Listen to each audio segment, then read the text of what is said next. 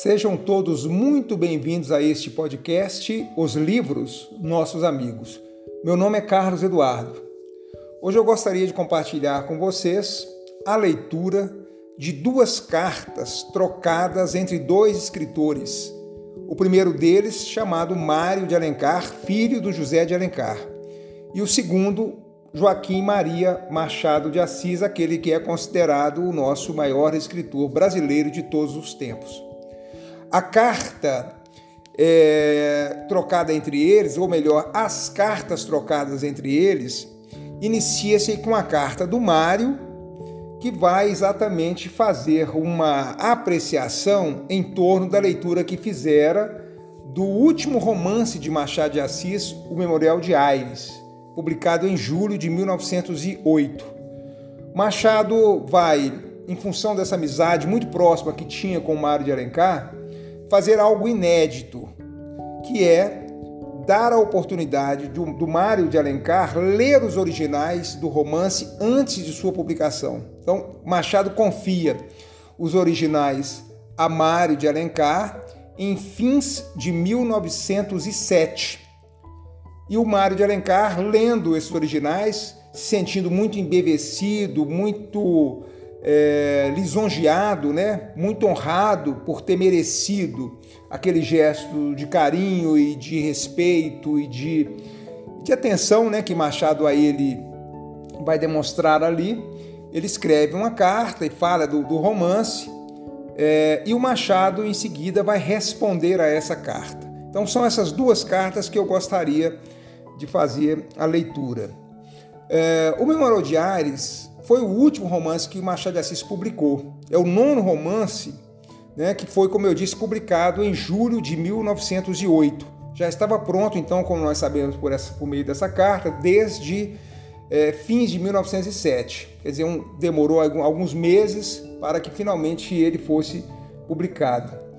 É, em 20 de outubro de 1904, vai falecer a esposa de Machado de Assis, a Carolina Xavier de Novaes, com a qual Machado de Assis já era casado desde 1869. Eles foram casados durante 35 anos, não tiveram filhos, é, não deixaram herdeiros, e a Carolina era quatro anos mais velha que Machado quando eles se casaram em 1869. Machado tinha 30, 30 anos à época e a Carolina 34 anos. É interessante que a Carolina morre quatro anos antes do Machado, aos 69 anos, a mesma idade que Machado vai morrer em 1908, também aos 69 anos. A morte da Carolina vai deixar o Machado de Assis no mais profundo abatimento. Esses anos que transcorrem ah, após a morte dela, né, quatro anos basicamente, são anos de muito sofrimento, são anos muito melancólicos, anos assim de muito é, recolhimento por parte do Machado. E o Mário de Alencar é um desses amigos mais íntimos que vai conviver com Machado de Assis nesse dia a dia da, é, desse período né, pós-mortem da Carolina. Apesar que Mário já era amigo dele antes, mas essa amizade se intensifica e o Mário, é, meio que numa atitude filial, resolve ali amparar a Machado de Assis e vai encontrá-lo com uma frequência muito grande. Mário era funcionário público, assim como Machado. Logo depois que eles saem das repartições, eles se encontram na Garnier com muita frequência, né, na livraria, grande livraria da época, e a editora, que vai ser editora tanto do Machado de Assis quanto também dos poucos livros que o Mário é, de Alencar publicou. É, então essa morte foi muito sentida e eu vou ler essa correspondência porque o Memorial de Aires ele é um romance que tem traços biográficos, né? É um romance é, que tem um viés autobiográfico, porque o Machado se retrata nesse romance por meio de dois personagens, cada qual deles tem ali traços do próprio Machado. Um deles é aquele que dará nome ao romance, que é o Conselheiro Aires, vai dar título ao romance, né, o Memorial de Aires, que é uma espécie de diário que esse é, conselheiro vai escrever. É um, é um diplomata aposentado, também é, que não casou-se, sem filhos, que tem apenas uma irmã e que é, ao final da vida, já na velhice, vai fazer anotações nesse diário da sua vida cotidiana, uma vida assim que transcorre numa certa pasmaceira, numa certa tranquilidade, numa certa serenidade. É um personagem que tem assim um olhar é, sereno, mas muito irônico também ao mesmo tempo, né, para as pessoas, para com, com, com, o mundo que o cerca, para as pessoas com as quais ele convive. Mas apesar desse olhar um tanto morno para a vida, ele ainda se vê despertado por um amor, o amor assim um tanto platônico que ele vai ter por uma viúva, um amor que não vai ser correspondido e assim por diante. Em carta que Mário, em carta melhor que Machado é, vai receber de Joaquim Nabuco, né? Ou melhor, em uma carta que é, Machado vai escrever ao, ao Joaquim Nabuco, que era um outro grande amigo dele, né? O Joaquim Nabuco era é, um, intelectual importante, alguém que se destacou no campo da, da diplomacia, né? que alguém que desde muito jovem vai é, participar de uma série de eventos fora do Brasil, é, alguém que vem de uma origem aristocrática, mas que privou da amizade do Machado de Assis desde muito jovem. Joaquim Nabuco era 10 anos mais jovem que Machado de Assis e a amizade deles teve início quando o Nabucco tinha apenas 15 anos de idade e o Machado 25 é, anos de idade. Essa amizade vai se estender até a morte do Machado, que é em 1908. O Nabucco vai morrer logo depois, em 1910. Mas é, em uma carta que ele vai escrever ao Nabucco, né, que naquela altura estava em Londres, é, em 1904, né, quando a, a Carolina morre, o, o, Machado escreve ao Nabucco agradecendo ali um telegrama que o Nabucco havia lhe enviado e vai escrever o Nabucco de uma forma assim um tanto melancólica, queixando-se daquela morte, né? daquela ausência que vai ser tão presente na vida dele ao longo dos próximos quatro anos. Ele vai, numa carta datada de 20 de novembro de 1904, portanto, exatos um mês depois da morte de Carolina, ele vai dizer assim ao Nabuco: Meu caro Nabuco, tão longe em outro meio, chegou-lhe a notícia da minha desgraça, e você expressou logo a sua simpatia por um telegrama. A única palavra que lhe agradeci é a mesma que ora lhe mando, não sabendo outra que possa dizer tudo o que sinto e me acabrunha. Foi-se a melhor parte da minha vida e aqui estou só no mundo. Note que a solidão não me é enfadonha, antes me agrada, porque é um modo de viver com ela, ouvi-la, assistir aos mil cuidados que essa companheira de 35 anos de casados tinha comigo.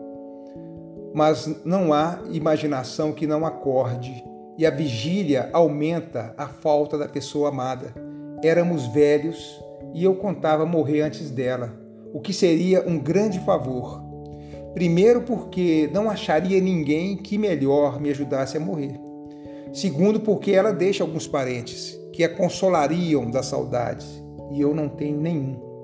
Os meus são os amigos e verdadeiramente são os melhores, mas a vida os dispersa no espaço, nas preocupações do espírito e na própria carreira que cada um que aqui a cada um cabe.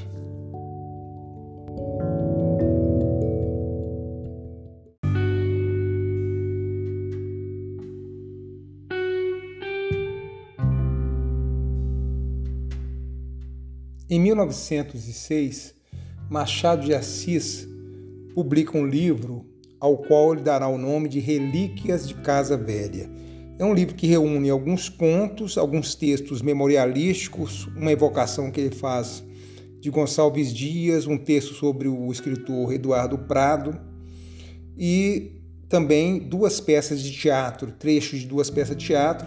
Mas nesse livro, Relíquias de Casa Velha, Machado de Assis vai é, trazer também um dos mais conhecidos e um dos mais clássicos sonetos da literatura brasileira, que é o soneto A Carolina, no qual Machado diz o seguinte: Querida, ao pé do leito derradeiro em que descansas dessa longa vida, aqui venho e virei, pobre querida, trazer-te o coração do companheiro. Pulsa-lhe aquele afeto verdadeiro que, a despeito de toda a humana lida, fez a nossa existência apetecida e num recanto pôs o um mundo inteiro. Trago-te flores, restos arrancados da terra que nos viu passar unidos e ora mortos nos deixa e separados. Que eu, se tenho nos olhos mal feridos pensamentos de vida formulados, são pensamentos idos e vividos.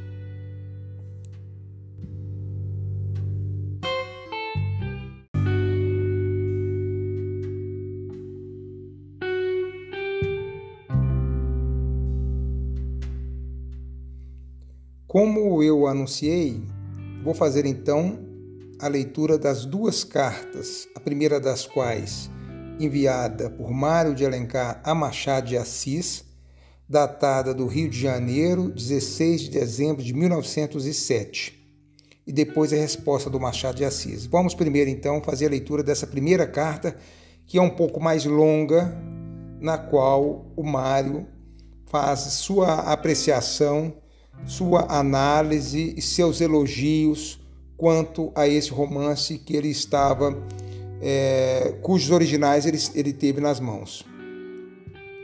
Vai dizer ele: Meu querido amigo, disse-lhe hoje as minhas impressões da leitura do Memorial de Aires, mas receio não as ter dito bem e em ordem, e volto à ideia anterior de as exprimir por escrito.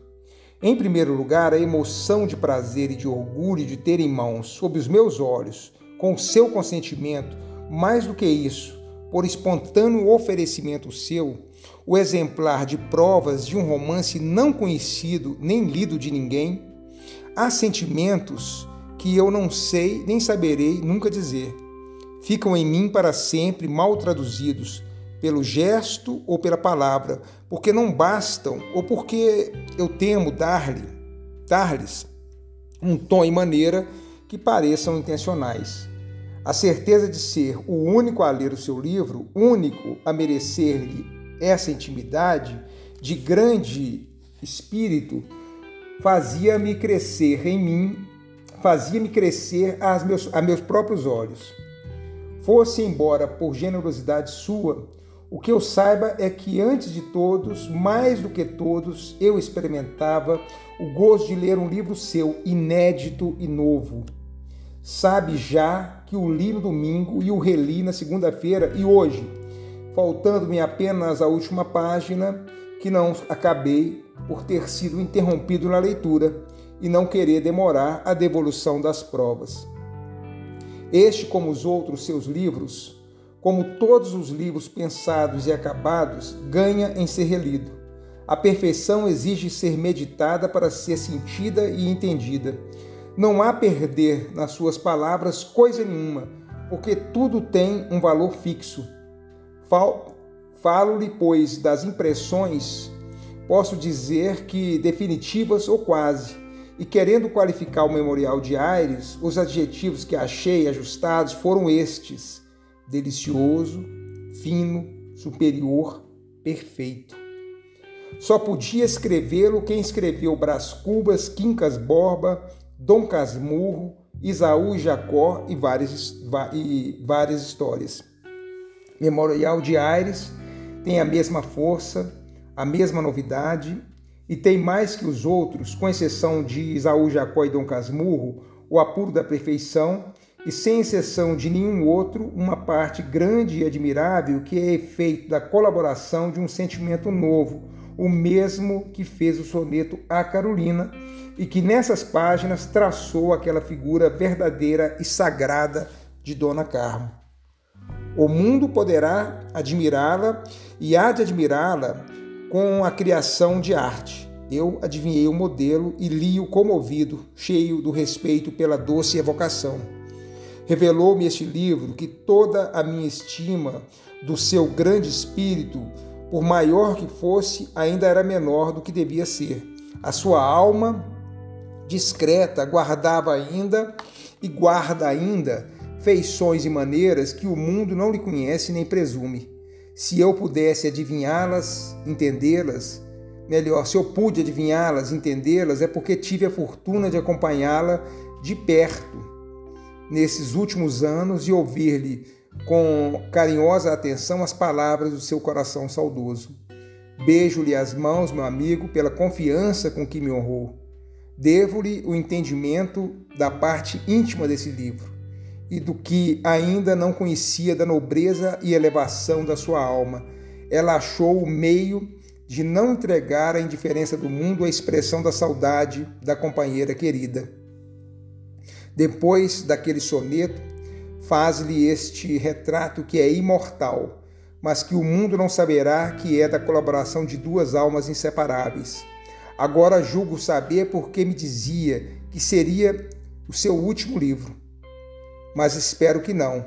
Achará em si mesmo o modo de escrever outros, sem que lhes falte essa colaboração que lhe anima a vida solitária. Não acabei essa carta no dia em que a comecei a escrever. Houve falta de tempo e depois indisposição física, que tem continuado. Querendo retomá-la hoje, para contar-lhe ainda outras impressões do seu livro, sinta a falta dele a fim de particularizar muitos pontos que admirei. O que é certo, porém, é que a impressão total perdura e é forte. Recomeçaria a relê-lo com a mesma curiosidade e o mesmo gosto. Este, como outros livros seus, é um todo acabado e perfeito, de partes acabadas e perfeitas, a maneira grega, a maneira dos deuses. Não há trechos superiores a outros. Quem lê pode admirar a uns mais que a outros, mas a diversidade da impressão vem da disposição do, de espírito do leitor, não da matéria ou da execução da obra. Em outro momento, para o mesmo leitor, os trechos menos admirados antes ou serão mais que os outros. O que não sofre alternativa de admiração é a sua língua, da qual eu já tive em ser de dizer o que penso, mas não me fadiga repetir que é inimitável. Exprime tudo e é tão simples, tão divinamente simples. Cada vez que o leio em trabalho novo, penso comigo que não há de ir além da perfeição que vejo, mas outro trabalho seu que apareça dá-me igual espanto e igual pensamento o Memorial de Aires tem, além dos outros méritos próprios do autor, a originalidade da forma do romance. Estou que ainda não houve nenhum com essa forma de diário, objetivo. Werther e os de seu gênero são autobiografias de composição relativamente fácil, mas um diário de anotações da vida alheia, com a naturalidade de observações e comentários íntimos, com o interesse crescente de um romance e, ao cabo, um romance é caso único. A objeção que se poderia fazer é que não parece natural que um homem escritor, embora sem querer fazer um romance, se detenha a anotar fatos isoladamente insignificantes relativo às pessoas que conhece. Mas no caso de, do Aires, a objeção não subsiste, porque Aires acha nas anotações uma maneira de exprimir o que às vezes nele próprio é inconsciente, é inconsciente, o sentimento que tem por Fidélia. É um sentimento que ele próprio não define, mas existe e lhe leva o espírito e o coração presos da viúva. Seria ainda amor se ela o amasse. Não sendo amado, é o gosto de ver como ela veio amar outro além do marido defunto. O que seria amor no primeiro caso passa a ser interesse de filósofo no segundo. E com essa contradição de sentimentos fica perfeito o tipo de Aires, humano como as coisas humanas. Os outros tipos todos são admiráveis, desde a, mana Rita, Faria, o criado José, Cesária, Aguiar, até Fidélia, até Dona Carmo, que não tem igual nem comparável em outro livro. Disse-lhe alguma coisa que anotei e para a qual pedi a sua indulgência. Observações de aprendiz ao mestre benévolo e complacente. E para pôr termo a essa carta desordenadamente feita, apesar do fim que trouxe, digo-lhe ainda o meu grande agradecimento pela generosidade do seu espírito. Sou muito amigo, seu muito amigo, Mário de Alencar.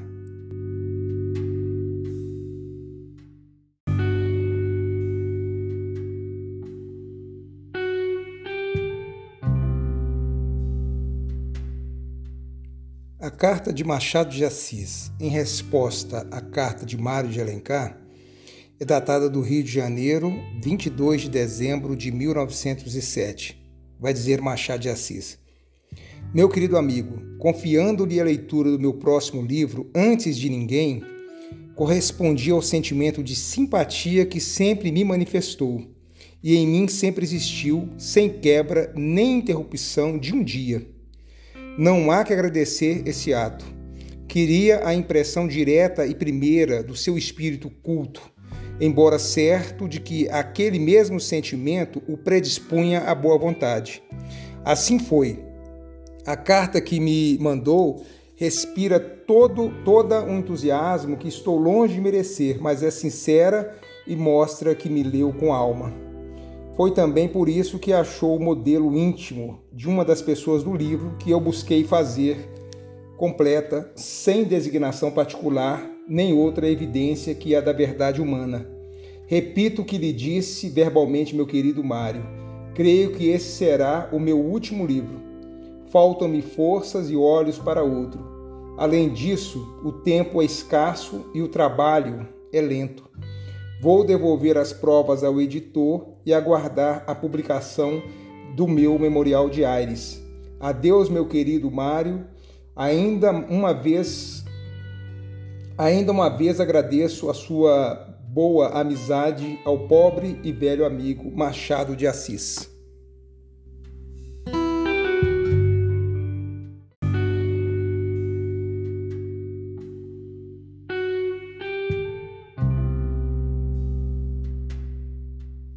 Para finalizar, eu gostaria de agradecer a todos vocês que têm me dado o prazer da sua companhia e fazer uma última anotação e um último acréscimo a essa história que eu acabei de contar.